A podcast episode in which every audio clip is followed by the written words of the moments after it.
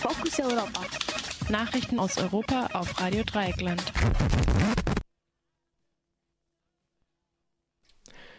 Bewährungsstrafe für LuxLeaks Whistleblower. Im Prozess um die Weitergabe von Steuerdaten sind die beiden Informanten der LuxLeaks-Affäre am gestrigen Mittwoch äh, verurteilt worden. Antoine Deltour und Raphael Allais erhielten äh, Gefängnisstrafen von zwölf bzw. neun Monaten und zur Bewährung, die zur Bewährung ausgesetzt wurden. Der ebenfalls angeklagte Journalist Antoine Perrin äh, wurde freigesprochen. Bereits 2010 hatte Deltour bei seinem Arbeitgeber der Wirtschaftsprüfungsfirma Price Waterhouse Coopers in Luxemburg rund 45.000 Seiten illegal heruntergeladen. Die Dokumente belegen, wie 350 internationale Konzerne in Luxemburg über Jahre hinweg praktisch keine Steuern bezahlt haben der luxemburgische Staat half dabei, indem er Firmenkonstruktionen genehmigte, die diese Steuervermeidung ermöglichten. Der Vorgang, die Vorgänge waren legal, lösten aber nach dem Amtsantritt des EU-Kommissionspräsidenten und früheren luxemburgischen Regierungschefs Jean-Claude Juncker einen Skandal aus. Deltour und seinem ehemaligen Kollegen Allais wurden von der Staatsanwaltschaft Diebstahl, Verletzung des Betriebs- und Berufsgeheimnisses, Einbruch in ein Informationssystem sowie Geldwäsche vorgeworfen. In einer ersten Reaktion sprach Deltour von einem justizpolitischen Skandal. Das Urteil sei als Warnung für alle Whistleblower zu verstehen, hieß es in einer von den Anhängern Deltours verschickten Botschaft. Der deutsche EU-Parlamentarier Michael Theurer erklärte, dass man es nur der Zivilcourage von Menschen wie Deltour zu verdanken habe, dass es Druck auf die Steuersparmodelle gebe. Machtkampf in Großbritannien nach dem Brexit. Nach der Entscheidung für einen Brexit am vergangenen Donnerstag ist in Großbritannien ein Machtkampf um die Nachfolge von Premierminister David Cameron und Labour-Chef Jeremy Corbyn entbrannt. Die beiden großen Parteien, Konservative und Labour, stecken damit in einer tiefen Krise. David Cameron kündigte bereits am Tag nach dem Referendum seinen Rücktritt für Anfang September an und eröffnete damit das Rennen um seine Nachfolge.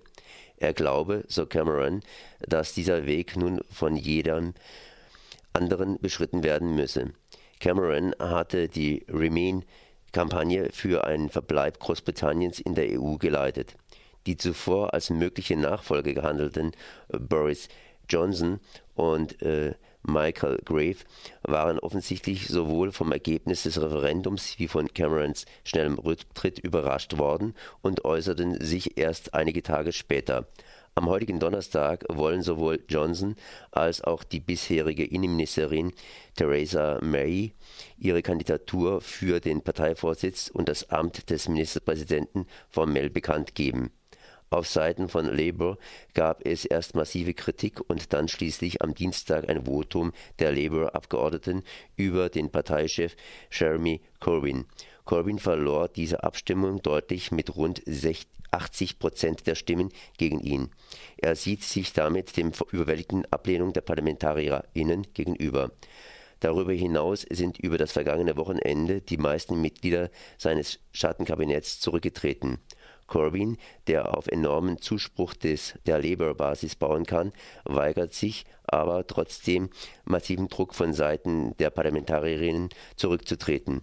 Für eine Abstimmung über den Labour-Vorsitz hat mittlerweile die Abgeordnete Angela Eagle ihre Kandidatur angekündigt.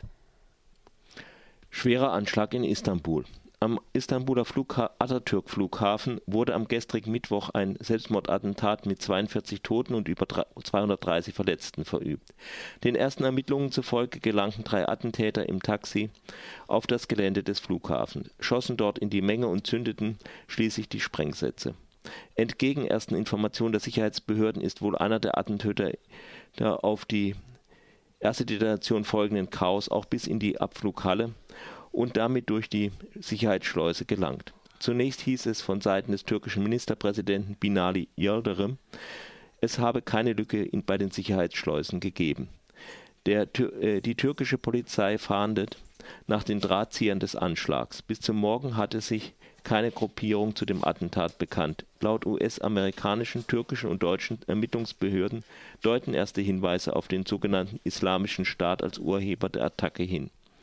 Der türkische Präsident Erdogan kündigte an, den Kampf gegen den kurdischen und den dschihadistischen Terror fortsetzen zu wollen. Bei einer Demonstration mit rund 200 Teilnehmerinnen in Istanbul am Mittwochabend wurde auch der regierenden AKP von Präsident Erdogan eine Mitschuld an dem mittlerweile vierten Anschlag dieses Jahres gegeben